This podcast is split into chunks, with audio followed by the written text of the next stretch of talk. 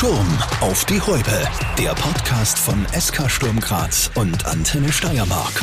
Mit Markus Terrant. Es gibt ja so Dinge im Leben, die man nicht mehr los wird. Wenn ich jetzt sage magisches Dreieck, dann steht es seit den 1990er Jahren in Österreich für drei absolute Ausnahmekicker, die glücklicherweise alle zur gleichen Zeit für Sturm gespielt haben.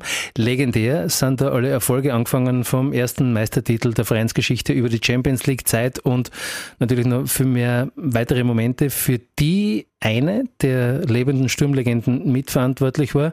Und damit herzlich willkommen zum Podcast Sturm auf die Häube. Hallo Hannes Reinmeier. Hallo. Klingt das schon irgendwie, wenn, wenn man die Sachen wieder so hört, ist das irgendwie so ein Trigger in dir, wo du sagst, wenn ich das höre, dann denke ich sofort wieder dran? Oder ist das ein Kapitel, das schön war, aber abgeschlossen ist? Beides. Es ist irgendwie beides. Wenn man es natürlich hört, kommen, kommen die schönen Sachen wieder auf. Aber es ist es war, es war schön, es war wunderschön, aber es ist ja schon lange her, das darf man nicht vergessen. Also wenn ich was von meinem Papa gelernt habe, dann ist das, dass Ex-Fußballprofis, vorausgesetzt, sie haben überhaupt so gute Zeiten erlebt, immer wieder von diesen legendären Matches erzählen oder sogar erzählen müssen, die in ihrer Karriere vorkommen sind. Ist es bei dir auch so? Musst du, keine Ahnung, wenn du bei der Tankstelle zahlen gehst, nochmal vom Gruppensieg in der Champions League nach dem 2 zu 2 in Istanbul erzählen? Nein, nicht immer, aber man muss äh, sagen, meine Kinder hören es ganz gern ab und zu mal und, und auch, auch die jungen Spieler, wenn man jetzt im Amateurbereich so wie tätig bin, die jungen Spieler sagen das schon ein bisschen auf, wenn man da Geschichten erzählt, was alles passiert ist, wie das passiert ist, das taugt ihnen auch schon. Ich habe das Glück, dass ich mit, mit Lukas Janscher, dem Bruder von Jakob Janscher in der Mannschaft habe und da tauscht man sich öfters aus, also das ist ganz witzig immer. Ihr habt ja damals sehr viele internationale Spiele mit Sturm gemacht. Muss ich mir das so vorstellen, gibt es bei dir daheim irgendwo im Keller oder, oder einfach irgendwo ein Zimmer, wo alle Dressen ähm, aufgehängt sind? Also warst du einer, der beim Leibeltausch immer in der ersten Reihe war? Ich habe schon öfters tauscht, aber, aber es war nicht so, dass, dass ich jetzt sage, ich habe äh, eine Lawine von Leibern.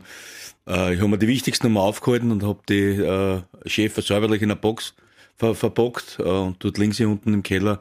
Aber ich hole sie nicht jeden Tag auf oder so irgendwas. Ist ganz interessant, wenn man dann den Jungs einmal zeigen kann. Also meine zwei Buben spielen auch bei Sturm Graz und deswegen äh, ist es ganz witzig, einer die, die Leibern zu zeigen, wo man hinkommen kann, äh, wenn man wirklich gut arbeitet. Und ich habe doch Leibern von Manchester, Real Madrid und alles Mögliche und das ist schon eine gute Sammlung. Und umgekehrt natürlich, ich meine, was für ein Glück für Manchester, für Real Madrid, die haben Hannes Reinmeier Leibel da. ja, ich glaube, sie können sich nicht mehr erinnern an mich. Wir könnten jetzt natürlich auch äh, jeden dieser legendären internationalen Auftritte von euch damals durchgehen, aber beim Vorbereiten auf den Podcast bin ich eben auch über dieses, Achtung, jetzt kommt das Wort, Parma-Match gestolpert. Also mhm. kurz noch einmal zur Erinnerung, ihr seid damals aus der Champions League als Gruppendritter raus und somit eben in den UEFA Cup umgestiegen. Ich war damals übrigens in Parma mit, war 1999 als Fan. Äh, meine Haupterinnerung ist übrigens, es war extrem neblig damals dort. Kalt. Und es war kalt, genau, es war Spätherbst, also irgendwie so knapp vor Dezember oder wie auch immer. Und ihr wart auf keinen Fall das schlechtere Team, obwohl dort eben in, in Barmer, also muss man sagen, das war eine große Nummer in Europa. Ich habe mir nochmal angeschaut, das waren Spieler wie Lilian Thuram, Fabio Cannavaro, Dino Baccio, Hernan Crespo, die haben dort gespielt damals. Endstand in Italien 2 zu 1 für Parma. Im Rückspiel habt ihr dann 2 zu 1 gewonnen, also logischerweise Verlängerung hat es bedeutet. Und dann eben ist der Pepe Schickelgruber unfreiwillig zur Weltruhm gelangt, nämlich als er den Ball, was ja noch einmal eigentlich nie wirklich äh, restlos gekehrt werden konnte, ohne große Probleme, aber ihm angeblich hinter der Linie gefangen hat. Am Ende, machen wir schnell einen Vorlauf, äh, ist das Spiel 3 zu 3 ausgegangen, abgepfiffen worden. Parma hat sie damals übrigens in der Saison den UEFA Cup geholt. So. Was aber bei dieser Geschichte völlig untergegangen ist, und das habe ich da im Namen nachgelesen, du warst damals doppelter Torschütze, einmal in der regulären Spielzeit und einmal dann noch zum zwischenzeitlichen 3 zu 1 für Sturm. Eigentlich hätte es sogar dein Spiel werden sollen, oder? Also eigentlich war es vorbereitet für die großen Hannes Reinmeier Schlagzeilen und dann kommt der Pepe ins Spiel. Hast du dem, oder dem Linienrichter eigentlich jemals verziehen? Na, beiden nicht. Also ein Schiedsrichter und ein Richter nicht. Äh, Im Pepe natürlich klar, der wollte das nicht, hat das nicht absichtlich gemacht. Aber man war schon sehr, sehr böse äh, nach dem Spiel, weil man weil wir, wir wieder wirklich sehr, sehr gut gespielt haben. Also alle zwei Spiele. Und das sind dann Europacup-Sieger äh, wurden, Barmer. Also da hat man gesehen, was bei uns noch möglich gewesen wäre. Also es war schon sehr, sehr bedenklich. Ich glaube nur immer, wenn das irgendwo anders passiert, wenn das, wenn das in Italien ist, so ein Tor oder sonst irgendwas, wird es nicht gegeben. Ich weiß, die Rechnung ist natürlich eine völlig sinnlose, aber man rechnet sie dann, oder ich nehme an, ihr werdet euch damals ausgerechnet haben, ja klar, äh, wir waren nicht schlechter als Barmer und die haben es gewonnen, hätten wir auch gewinnen können. Na, das so weit wollte man nicht gehen, aber wir haben eine reelle Chance gehabt, dass wir sagen, okay, wir können mit diesen Mannschaften auch ein bisschen mitspielen. Und können sie sogar dazu bringen, dass sie wirklich nervös werden. Und es war ja nicht, so, so wie du gesagt hast, es ist ja nicht irgendeine Mannschaft gewesen. Sie haben dann irgendwas Probleme gehabt finanziell, aber sonst war es eine Top-Mannschaft, also top aufgestellt. Aber die haben sich natürlich gefreut. Äh, die haben nicht damit gerechnet, dass so viel Gegenwehr kriegen. Also dann nach Österreich kommen und gesagt, ja, die putzen wir weg und dann fahren wir wieder heim. Äh, so haben sie auch gespielt und wir haben halt sehr, sehr, sehr gut gespielt. Zum Schluss haben sie gewusst, okay, jetzt haben wir Sturm geschlagen, jetzt können wir den Cup holen. Ne? so ungefähr. ähm, deine Karriere hat, wenn stimmt, bei den Junioren des SC Kaiser Ebersdorf begonnen und du bist damals erst mit 18 Jahren oder 17, 18 sowas eben zur Wiener Austria gekommen. Nein, stimmt nicht. Nicht? Sag. Nein, stimmt nicht. Ich bin mit 8 Jahren bin ich zur SC Kaiser Ebersdorf gekommen, mit 12 Jahren bin ich zur Austria Wien gekommen. Ah, okay. Also das heißt dann quasi erst für die erste, also wenn man so will, die, die, Genau. die Profikarriere hat Die dann Profi so. mit 18, okay. ja, ja. Wenn man so wie schon relativ eine unübliche Karriere, wenn man erst so spät, dann, aber dann ausgehen. wirklich ordentlich kommt, ja. Ja, wird sie nicht mehr. Also das hat damals auch nicht ausgegangen. Heute äh, läuft es eigentlich äh, fast ausschließlich über Akademien. Da wird gezielt darauf gearbeitet. Nicht quasi das größte Talent hat dann irgendwie die Chance, sondern da wird ganz anders gearbeitet. Ganz anders. Es wird viel gezielter gearbeitet, es wird viel mehr gefördert und gefordert, das muss man auch sagen, beides. Es lässt sich super vereinbaren mit der Schule mittlerweile. Da haben sie sehr viel Kooperationen und gute Kooperationen, dass die, die Jungs eine super schulische Ausbildung kriegen. Und, und ich glaube, da sind, sind wir, man sieht ja jetzt bei der Europameisterschaft, da sind ja sehr viele Spieler oder fast alle sind von der, von der Akademie rausgekommen. Und da sieht man dann schon, was das für Qualität dann ist. Und man sieht das halt auch äh, auf allein, dass, dass, dass sehr viele schon in die jungen Jahren äh, schon nach Deutschland gehen, nach England gehen und dort schon äh, über die Akademie dann weiter gefordert werden und gefördert. Also gutes System, sehr, glaube ich, hat der Willi Rutenstein eingeführt, muss man sagen, Hochachtung. Es hat zwar ein bisschen länger gedauert bei uns in Österreich, weil wir nicht die Masse haben, aber es, es zahlt jetzt richtig aus und ich glaube, es kommen noch sehr, sehr, sehr, sehr viel gute Spieler äh, da raus. Entspricht also ein bisschen unserer Mentalität. Einmal ruhig, einmal schauen. Nein, ich glaube, dass wir da einfach die Masse nicht haben äh, von, von Spielern, weil wir ja viel mehr Angebot haben wie in anderen Ländern natürlich. Man hat viel mehr Sportmöglichkeiten. Es hat ein bisschen länger gedauert, es hat vielleicht um drei, vier Jahre länger gedauert, als, als was man vermutet hat. Aber äh, dafür ist es umso besser und umso äh, effektiver, glaube ich. Sie haben sich stetig weiterentwickelt. Ich habe ein bisschen in der Akademie mitgearbeitet. Ist richtig, äh, das ist richtig viel dahinter mit, mit sehr viel Arbeit und, und, und wirklich äh, guten Trainern, die, die sich da wirklich um, um alles kümmern. Zurück zum jungen Hannes. Ähm, deine fußballerische Reise, wenn wir schon bei der Wiener Austria waren, erinnert dann so ein bisschen an so eine Biene im Frühsommer, also relativ oft äh, weitergeflogen. Sieben Clubs in acht Jahren waren's. Ähm, der letzte in dieser Serie war dann im Sturm und dort waren es dann aber eben sieben Jahre, die du geblieben bist.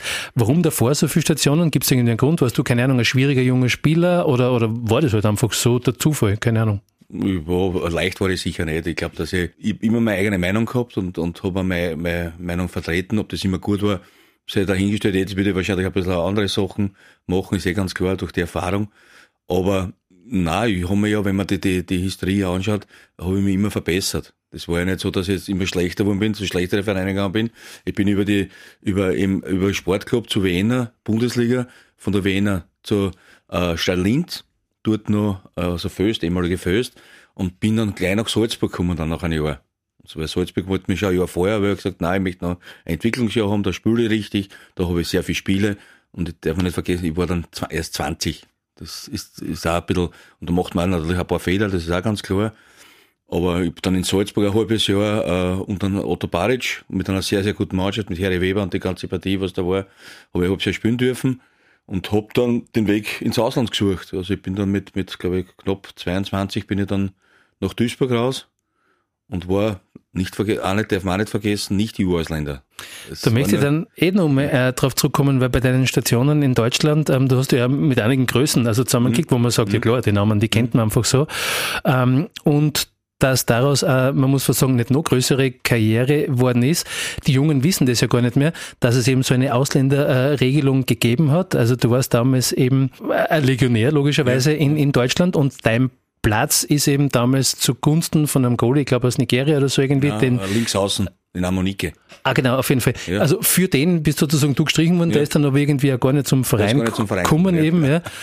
Findest du es noch manchmal schade? Also ist das irgendwie ein, ein Punkt, an den du noch zurückdenkst, wo du sagst, wie wäre das weitergegangen, wenn da nicht das so gelaufen wäre? Nein, ich bin sehr zufrieden, muss ich ganz ehrlich sagen, so wie es gelaufen ist. Sonst war ich nicht bei, bei Sturm Graz vielleicht gelandet und hätte nicht so einen, einen, einen tollen Trainer und eine tolle Mannschaft und einen tollen Club kennengelernt. Wäre nicht sieben Jahre da, wäre nicht sesshaft gewesen da. Also ich hätte wahrscheinlich sehr, sehr viel versäumt. Ab und zu denkt man sich schon, vielleicht wäre es, so wie es jetzt ist in der neuen EU und alles Mögliche, wäre es vielleicht ein bisschen einfacher gewesen, äh, weiter zu spielen in Deutschland oder, oder in Spanien oder sonst irgendwo.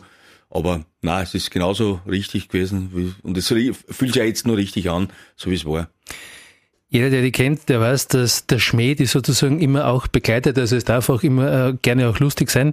Oder ist es ja, wenn, wenn du mit dabei bist.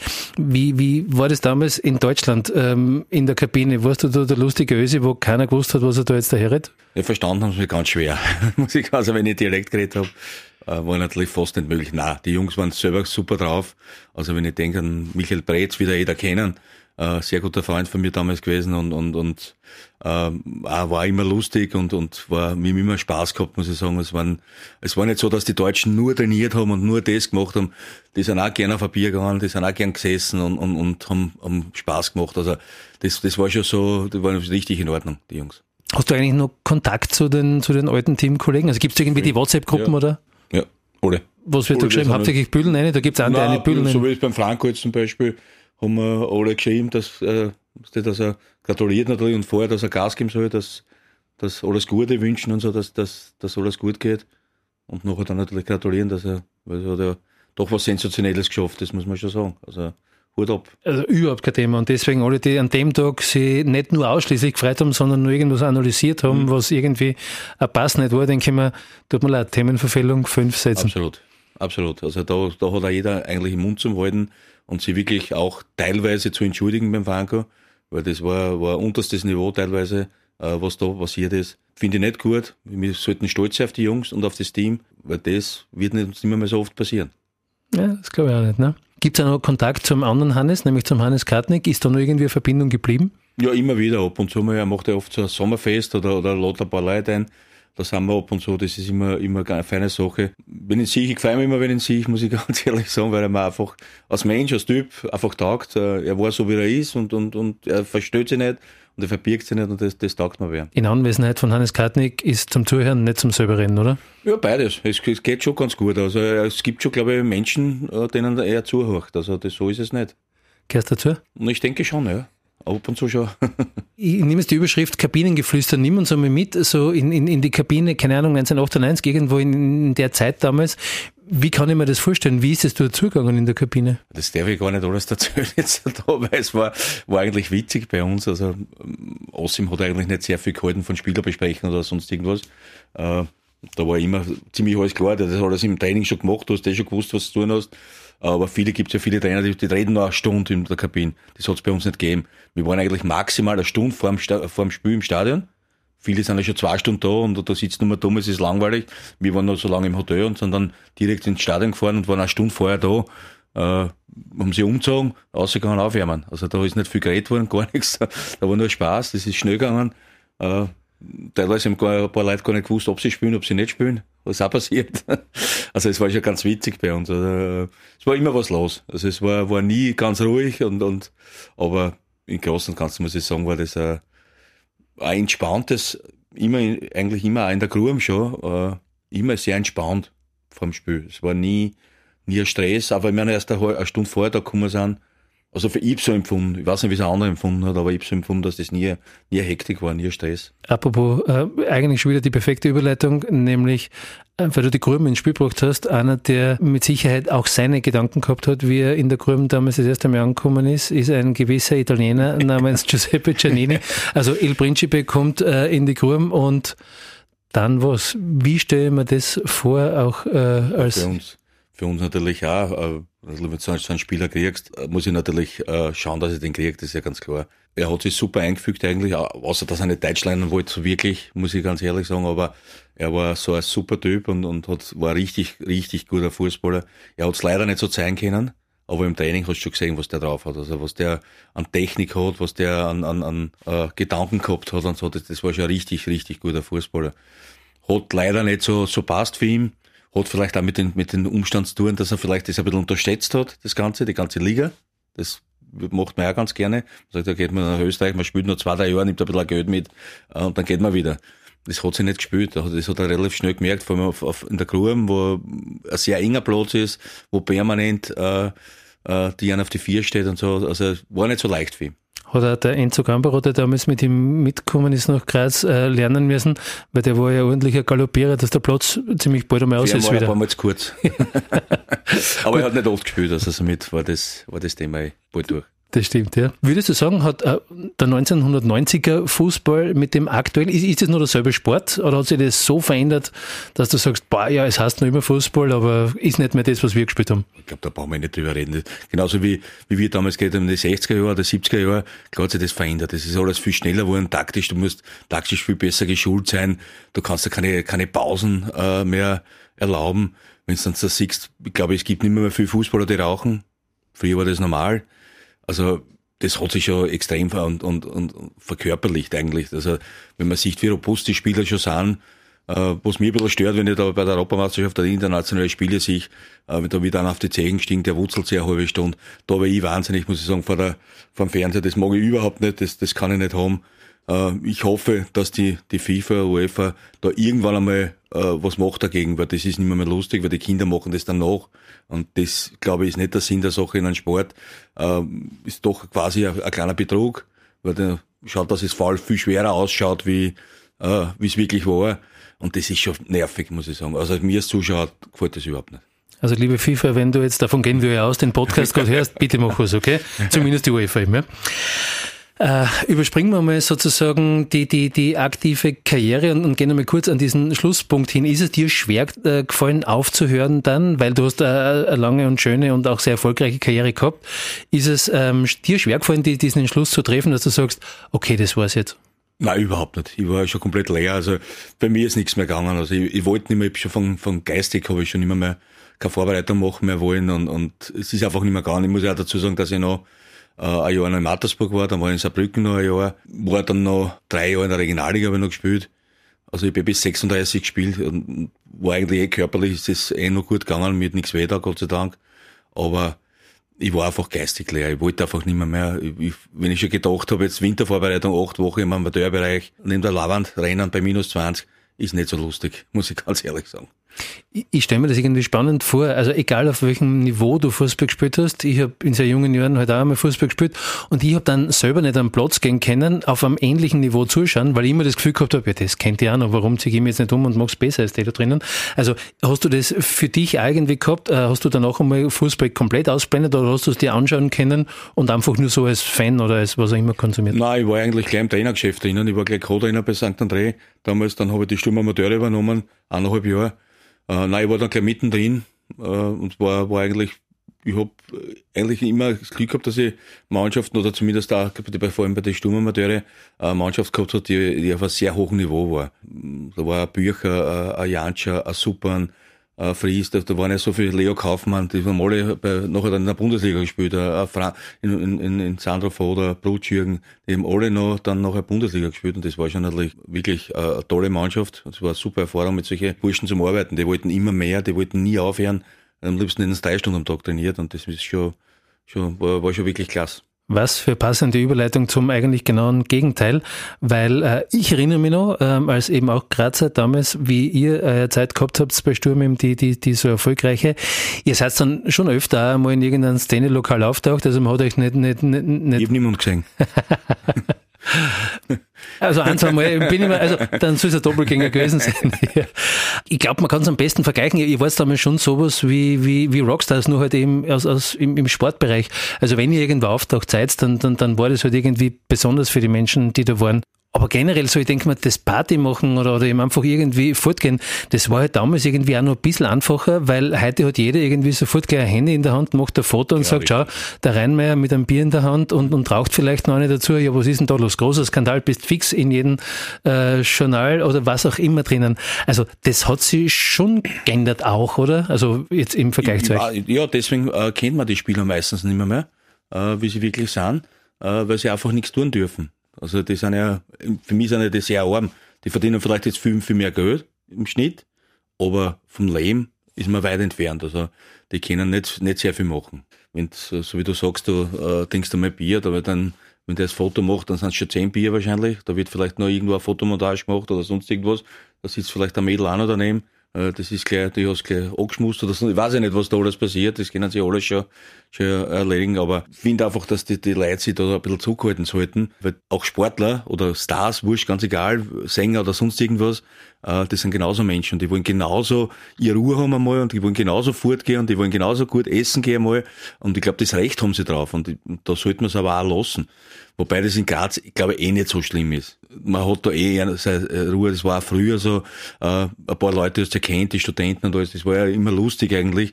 Und das war nie so, dass ich das Gefühl gehabt hätte, jetzt, das war, war jetzt was Außergewöhnliches gewesen. Das war nicht so, so das Thema. Na gar nicht, aber das, das meine ich eben. Also das war es im Frühjahr mal nicht und jetzt bist du halt gleich, oder äh, auch wenn es nicht passiert, du bist ja gedanklich schon vorbereitet auf das, was vielleicht was passieren, passieren kann, darum ja. lass das lieber gleich überhaupt sein. Weil ja. Wobei, in Karten kann es uns auch äh, alle Wochen angerufen, wo wir nicht überall waren. In Hannes war es relativ egal. Er war wahrscheinlich eher dort. Nein, auch öfters wahrscheinlich, aber woanders halt. Aber ja, ich sage immer, leben und leben lassen. Das, äh, ich glaube, da fährt man ganz gut. Dein Leben dauert jetzt mittlerweile schon ein paar Jahre. Mittlerweile steht der Fünfer vorne. Hast du eigentlich ja, jemals, ja, ey, eh. hast, hast, du jemals ein Problem gehabt mit älter werden, wo irgendwann einmal diese Zahl sagst, bah, brauche ich jetzt nicht? Überhaupt nicht. Ich kann überhaupt nicht sagen. Ich fühle mich auch ganz gut noch und, und ich habe das Glück, dass ich nie eine grobe Verletzung gehabt habe, muss ich auch dazu sagen. Also ich habe kein Kreuzbandriss gehabt, ich habe nie was mit den Knie gehabt. Dass natürlich ab und zu mal was weh tut, ist eh klar und, und dass man nicht jünger wird. Aber ich habe damit überhaupt kein Problem. Man kriegt halt graue Haare, man kriegt halt, ja, man, es ist ein paar kleine Wehwehchen da, aber es ist so, wie es ist und ich kann es eh nicht ändern. Warum soll ich mir über sowas Gedanken machen? Ja, nur dazu hat wahrscheinlich ein Mann sich irgendwann einmal einfallen lassen, dass man sagt, graue Haare machen uns äh, attraktiver. Hat sich keiner Querte gegeben. bin, ich, bin, ich, bin ich einverstanden, ja. Okay. Also wer immer es erfunden hat, ich, ich gebe ihm jetzt im Nachhinein recht. Ich glaube, eine Frau wird es nicht gewesen sein. Ähm, weil gerade Sommer ist, wie warst du so als Spieler? Wenn es einmal zu heiß war, warst du schon einmal der dann, der eine akute Oberschenkelzerrung, eine leichte vielleicht gehabt hat oder was du nicht gern trainiert hat? Nein, ich, ja, gern, trainiert gern. okay, falsche äh, Fangfrage. Äh, aber naja, wir haben, ich muss sagen, bei Sturm haben wir sehr, sehr fast alles mit dem Ballen trainiert, somit war das bei uns eh nicht so das Thema. Du hast ja gern trainiert, du hast mit super Fußballer zusammengespielt, das hat immer Spaß gemacht. Wir haben zwar immer sehr lange trainiert, aber es hat immer Spaß gemacht. Wir haben oft zweieinhalb, drei Stunden trainiert. Äh, das war aber auch kein Problem, weil es einfach lustig war und, und äh, nein, das, das habe ich eigentlich nicht gehabt. Ich bin wirklich nur drinnen wenn ich wirklich was gehabt habe. Äh, und wenn ich mal müde war, ja, dann muss ich es halt sagen, dann muss ich halt sagen, Trainer, es geht halt nicht, ich bin halt hin oder bin halt nicht gut beieinander, war nicht besser, wenn ich drinnen bleibe oder gehe ein in die Sauna oder gehe äh, Körperpflege oder sonst alles Mögliche, was, was da alles gibt. Also einmal duschen in der Woche oder so? Ja, so ja, ja. Nein, aber so, das kann man, das habe ich nicht, nein, das hat man nicht gedacht. Nein. Was ich mir sozusagen losgelöst jetzt vom Fußballer äh, Hannes Reinmeier öfter gefragt habe, war, äh, ich meine, du bist mittlerweile ja mit einer Steirerin verheiratet, aber damals eben noch nicht. Warum bist du als Wiener eigentlich damals schon in der Steiermark geblieben? Und so hat das nicht gut gefallen. Also wir sind zufällig nach Steins rausgekommen äh, mit der Familie und, und das, das hat uns so gut gefallen und wir waren so verwurzelt da. Die Kinder waren in einem Alter, wo sie dann in die Schule gegangen sind, die auch tief verwurzelt waren dann schon. Äh, und dann haben wir gesagt, dann bleiben wir da, es ist ja schön, es geht uns ja nichts ab und, und das hat gepasst. Und, und meine Ex-Frau war, war der gleichen Meinung, die hat das auch gefallen und die hat auch viele Freunde draußen gefunden gehabt schon. Da haben wir gesagt, wir bleiben da. Und die Steiermark ist ja schön und man sieht ja, nicht nur ich bin da geblieben, es ist ein Franco Foda da es ist ein Marco Schub da äh, es sind ja einige, damit Roman Melich war noch lange da, sind einige da geblieben, weil es ihnen einfach gut gefällt, weil Graz einfach so eine Größe hat. Das ist nicht zu groß und nicht zu klein. Also du bist doch ein bisschen anonymer und, und trotzdem kannst du was machen. Aber es ist schon eine Stadt, ne? Also du hast nicht das Gefühl, Stadt, genau, eben, genau. Stadt, du hast irgendwie genau. Infrastruktur und, und alles ja, da. genau. Und, und auch das Umland und so in der Steiermark. Und die Leute sind in, in Ordnung. Das, das äh, macht Spaß da. Also Umfrage unter 100 Steirern hat zu 100 Prozent ergeben, dass du recht hast. Das ja, kann ich jetzt schon ja, sagen. Ja, Gibt es eigentlich irgendwie so eine Herrenfußballmannschaft, in der du noch spielst? Also spielst du nur in irgendeiner Form Fußball oder spielt der jetzt aktiv gar keine Rolle mehr? Nein, ich bin ab und zu mal eingeladen zur Copa Billet. Da spielen Ex-Internationale, Pfeffer, Toni, Haas-Mario und so, so weiter, Ivo. Die, da, da spielen wir ein bisschen. Ab und zu, leider gibt es bei Sturm Graz gibt's leider keine, keine Mannschaft, wo man sagen, die 98er Mannschaft, dass wir, dass wir spielen ab und zu mal. Es gibt keine Sponsoren, die das ein bisschen bezahlen würden, zumindest die Aufwandsentschädigung. Äh, somit ist es ein bisschen schwierig dass die Leute von Wien herkommen und so, dann, dann sonst wäre wär schon lustig, ab und zu mal ein Altherren-Gig. Aber es gibt da, in Graz gibt es ja ein paar, da gibt es die Montagsrunde und alles Mögliche gibt es da. Nur ich, ich, mag, ich mag einfach nicht mehr so, so, so oft spielen.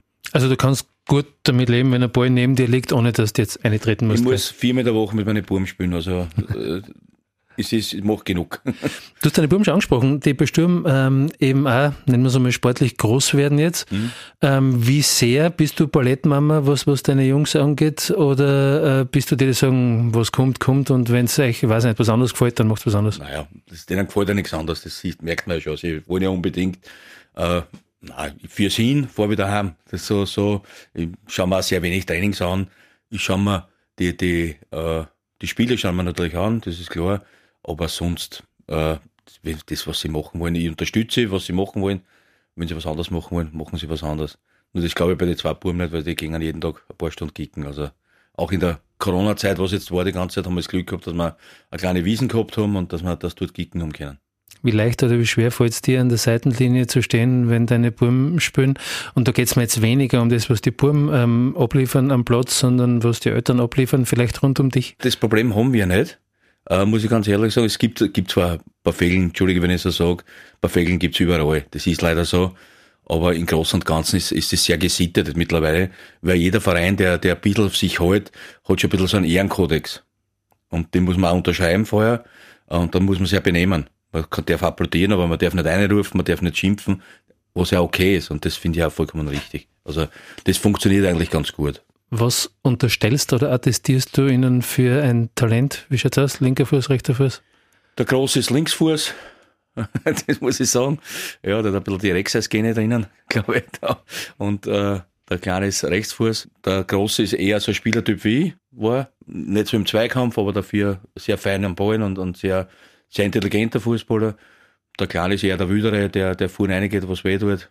Ja, aber das ist ja jetzt, der Große wird Öfe und der Kleine äh, wird Neine. Also von einer Karriere da so irgendwas zu sprechen, wäre schon vermessen. Aber sie, einer taugt, sie, sie trainieren gern, sie sind nicht schlecht, aber äh, es gibt immer bessere. Ich möchte nochmal zu dem zurückkommen, ich glaube ganz am Anfang war es einmal ähm, kurz Thema, nämlich bevor du Fußballprofi geworden bist, hast du ja Stahlbauschlosser gelernt. Genau. Ähm, hast du die Lehre eigentlich abgeschlossen oder war für Nicht dich, weil dann, wirklich? Ja, ja? Ich habe nur, nur vier, vier Monate noch als Geselle gearbeitet, also ganz normal. Bin nur um 6 Uhr früh, ich war sogar im, im Akkord, haben wir gearbeitet. Ich habe vor kurzem meine Terrasse äh, neu gemacht, habe mir da äh, so ein Tor schwassen lassen, also mhm. quasi so, so, so ein Stahlgerüst mhm. eben, dass, dass, man, dass man da Tür machen kann. Hätte ich die anrufen können? Kennst du sowas noch? Müsste vielleicht ein bisschen üben, aber ich, ich glaube, ich bin handwerklich schon noch ganz gut unterwegs, glaube ich, weil ich mache mir daheim alles selber, ich mache mir die Terrasse auch selber, Terrasse selber verlegt und betoniert und alles, also das ist schon, das kann ich schon, also das, das ist nicht, aber ob ich es noch schweißen kennt, weiß ich nicht. Es sind nicht ganz neue Geräte, ich weiß ja gar nicht mehr, wie das geht. Keine Ahnung mehr. De, deine waren nur in Schwarz-Weiß wahrscheinlich. Ja, ne? wahrscheinlich, ja. Nein, bei uns hat es noch Schutzgaskasten, jetzt heißt es Wick, Mark oder sonst irgendwas. Also, ich, keine Ahnung, ich, ich weiß es nicht. Ich habe viel Aluminium gearbeitet, also das, das kennt ich glaube ich schon. Aber ja. Das Wo, war mal. War dir das damals wichtig oder war das deinen Eltern wichtig, also dass quasi auch die ja, berufliche war, Ausbildung jetzt einmal abgeschlossen war, ist? War mir wichtig, weil äh, ich ein bisschen Geschichte vorher gehabt. Mein, mein, Vater ist gestorben, da war ich zwölf Jahre alt. Meine Mutter mit drei Kindern allein nicht da auf einmal, äh, ohne Arbeit, ohne irgendwas. Und dann habe ich mich um das kümmern müssen selbst. Und, und das, meine Mutter hat für sowas keine Zeit gehabt. Bin dann halt mit, mit 15 Jahren oder mit 14,5 Jahren bin ich gegangen und habe geschaut, dass ich Arbeit kriege, dass ich einen Lehrberuf kriege. Schule war kein Thema, das war ja früher nicht so, dass du an jeder Ecke eine Schule gehabt hast, das war ja nicht äh, für alle. Und ja, das, das prägt dann natürlich, du bist sehr schnell erwachsen worden dadurch. Es war dann mit 15 Jahren jeden Tag bis, bis vier, halb fünf Jahre arbeiten. Und mit 15 Jahren war ich dann schon damals bei der Austria Wien, bei der Unter 21. Das war viermal der Woche Training. Also fürs Fortgehen war jetzt relativ wenig ja, Zeit. Sonntag gespielt. Sonntag früh hatte ich immer. Früher war der aus der Wien hat gespielt. 10.30 Uhr die erste. Und die unter 21 hat er vorher gespielt. 8.15 Uhr. Treffpunkt 7 Uhr. so war das damals. Ja. Kann man sich jetzt nicht mehr, mehr vorstellen, weil jeder sagt immer, ich gehe nicht am 8.15 Uhr Fußball spielen. Geht nicht. Ja, aber du hast vor der ersten gespielt. Ja. Vor allem, es war super für die Gegner natürlich, die von Graz gekommen sind, wenn die gekommen sind, die unter 21, die sind um vier in der Fuhr weggefahren. Das war natürlich auch nicht so lustig. Du wirst, wir haben schon mal kurz angesprochen, ähm, im August, in dem Fall 52, ähm, heuer. Gibt es noch irgendwas, was du so als Ziel für dich definiert hast? Also gibt es noch irgendwas, was du erreichen willst? Oder bist du vielleicht generell eher so der, also ich kenne das jetzt von mir, dieses so schauen wir mal, dann, dann, dann sehen wir schon Typ. Es kommt immer darauf an, was, was ich unbedingt erreichen will. Und wir waren eigentlich schon äh, äh, fix oben in der Oberliga, eigentlich mit Werndorf. Das möchte ich auf jeden Fall schaffen mit dem Verein, weil sie die wirklich bemühen und, und, und Gas geben und schauen, dass, dass sie wieder in die Oberliga kommen. Das ist ein großes Ziel für mich jetzt, dass ich Werndorf wieder in die Oberliga führe. Wenn wir da alle gemeinsam zusammenhalten, dann wird, wird das auch gelingen vielleicht. Aber sonst so Ziele, dass ich sage, jetzt bin kein Fantast. Also ich, ich weiß schon, wo ich, ich stehe eigentlich mit beiden Beinen im Leben und, und weiß, was ich will und was ich kann. Also träum mal rein. Für das habe ich keinen Platz mehr. So, das war jetzt die vierte Ausgabe von Sturm auf die Halbe. Hannes, die Legende, ich darf so dazu sagen, Reinmeier, danke fürs Kommen. Lustig war es, zumindest für mich. Ich hoffe, es war nicht schlimm für dich. War super. Ja, war ganz klasse. Bist du einer, der sich den eigenen Podcast jetzt äh, anhören wird? Ja, auf jeden Fall. Das müssen wir auf jeden Fall auch. Oft, wenn man Blödsinn redet, was die hört man es auch dann. Ja, aber jetzt haben wir jetzt ist schon der Stempel drauf. Jetzt ja, hilft nichts mehr. Danke vielmals und äh, wir werden uns wiedersehen, wieder hören. Danke dir. Danke. Sturm auf die Häupe. Der Podcast von SK Sturm Graz und Antenne Steiermark.